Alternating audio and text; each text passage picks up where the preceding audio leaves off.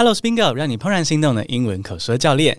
最近 Jolin 登上 The First Take 这个全球知名的日本 YouTube 频道，引发了好多好多的讨论，like everyone's talking about it。而他在频道中演唱《玫瑰少年》这首歌，也再次把叶永志的故事带到了国际，哈，感动了好几百万人。而要能够成功触动外国人的心，当然还有一个重要的前提，就是他们要能够听懂歌词在说什么嘛。而这里呢，就是我跟 Leo 登场的时候啦。好，随着 Jolin 登上了 The First Take，我们的歌词翻译也在这个国际瞩目的频道里面亮相了。好，可以说是 Jolin 带着 Bingo 一起登上了 The First Take，一起向所有听歌的人诉说了叶永志的故事。Oh, what an honor！而今天这集呢，我要跟你分享叶永志故事的英文版本。听完之后呢，你将来可以拿去用，因为叶永志的故事已经变成台湾性别议题很重要的一部分。那将来不论是跟外国朋友聊到台湾的性别议题，或是聊到台湾流行音乐的时候呢，我们都需要你用英文去不断讲述这个重要的故事，这个改变台湾社会的故事。And before we start, some housekeeping stuff。这个全英文片段呢，YouTube 上面会有完整的中英字幕，还有抖内的宾友呢，则是会直接收到中英逐字稿哦，方便你们阅读收藏。感谢你们抖内的支持。好，那我们就来开始吧。Let's get started。现在来进入正题。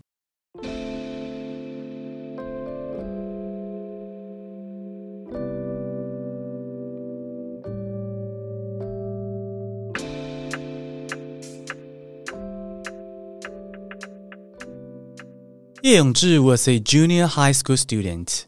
Different from other boys in class, he has a more feminine demeanor. Unfortunately, this led to him being bullied and mistreated by some of his classmates. In April 2000, Ye Yongzhi left the classroom and headed to the restroom. That day, he didn't come back to the classroom. Did he skip the class and go home? No. Finally, his classmates found him in the school restroom. He lay on the ground in a pool of blood and his pants zipper was undone. He was immediately rushed to the hospital, but fell into a deep coma and then passed away the following morning. This heartbreaking incident shook Tony's society. People started to have serious discussions about the importance of gender education and the widespread issue of sexual harassment.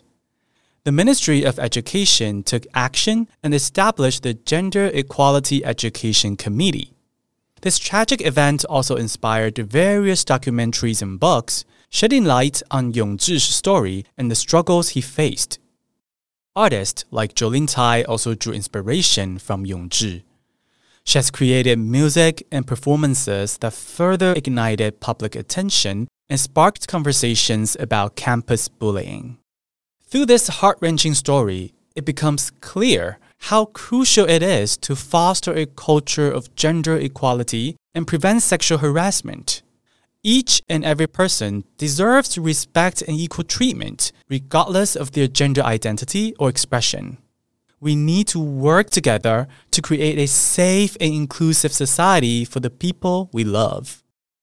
嗯，对，非常的感谢 Jolin 选择在六月 Pride Month。 骄傲月哦的时候，让叶永志的故事重新浮上了台面，我觉得是很棒的一件事情哦。非常感谢 Jolin，但这个故事其实真的令我觉得蛮生气，也蛮焦虑的。因为其实直到现在，时不时还是会有人在我的 YouTube 影片留言，叫我讲话不要那么娘，可不可以像男生一点？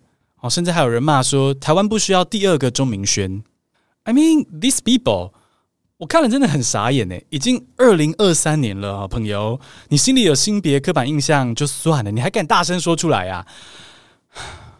祝你发票中两百万，然后结果发票烂掉，这样够够恶毒的诅咒吗？What I'm trying to say is, um，你可以感受到说，虽然台湾通过了同性婚姻，有性别平等法，但是从很多的网络留言、新闻案件什么的。好，特别是最近那个不分蓝绿白都疯狂爆出的这个性骚扰案件，你就可以看出说，Well，台湾的社会绝对还有很长的一段路要走哦，在性别议题上，所以 We really need to speak up about it, get loud。